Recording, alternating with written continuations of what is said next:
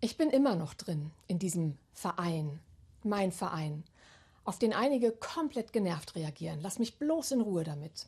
Den meisten anderen ist er schlicht egal, und zwar sehr egal. Die Kirche schrumpft rasant, und ich gehöre immer noch dazu, zu meiner mir manchmal so peinlich lahmen, lebensfremden Kirche. Aber genau deshalb, weil sie sich so wacker gegen den Zeitgeist stellt, wenn es nötig ist, und die Fahne hochhält für die wichtigsten Werte, die, die dem Leben dienen, über allen Zeitgeist hinweg. Weil ich damals meiner Großmutter geglaubt habe, dass es Gott gibt und dass er überall ist, wie Nebel und Wolken und alles mit Wohlwollen erfüllt. Weil ich schon immer Sehnsucht hatte nach Tiefe, Schönheit, Sinn, nach Zuhause sein in der Welt. Weil ich verstehen will, was hat er sich gedacht, der, den ich Gott nenne, was hat er sich gedacht mit dem Ganzen hier, mit all dem Leben, das so beschissen sein kann und so wunderschön?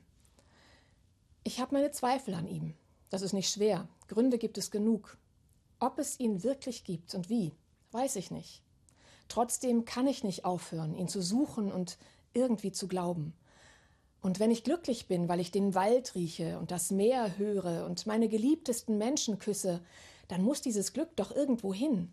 Ich finde es zum Niederknien wunderschön, in Kirchen zu sein, weil mich ihre erhabenen Gewölbe und Mauern mit Ehrfurcht erfüllen und das Wissen, dass in ihnen seit Jahrhunderten gebetet, gesungen, geglaubt und gezweifelt wird. Weil ich die Choräle liebe und es mich glücklich macht, sie zu singen.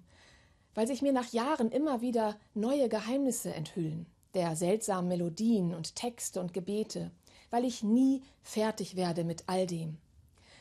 Ich vertraue unseren Vorgängerinnen und Vorgängern im Glauben, die großartige Dinge gesagt haben, wie der Nazi-Gegner und Theologe Dietrich Bonhoeffer, der meinte, mag sein, dass der jüngste Tag morgen anbricht.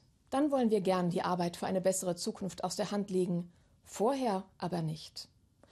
Oder wie der legendäre Arzt und Friedensnobelpreisträger Albert Schweitzer. Wer glaubt, ein Christ zu sein, weil er die Kirche besucht, irrt sich. Man wird ja auch kein Auto, wenn man in einer Garage steht. Ich glaube nicht, dass Christen die besseren Menschen sind oder die glücklicheren. Unsere Gesellschaft verdankt aber ihre höchsten Werte dem Christentum. Frieden, Gerechtigkeit, Bewahrung der Schöpfung und die Würde jedes und jeder Einzelnen. Auch deshalb bin ich noch dabei. Ich bin noch dabei, weil das Leben schwierig und kompliziert ist und ich nicht will, dass wir den Vereinfachern und Fundamentalisten das Feld überlassen weil Jesus gesagt hat, ich bin das Leben, weil ich glaube, dass er einer der freiesten Menschen überhaupt war, der bedingungslos aus der Liebe lebte, bei dem jede und jeder Würde hatte, der heilte und erlöste. Mein Bild von Gott hat Federn gelassen über die Jahre, seit ich meiner Großmutter geglaubt habe. Und das ist richtig so, weil ich eigentlich nichts weiß.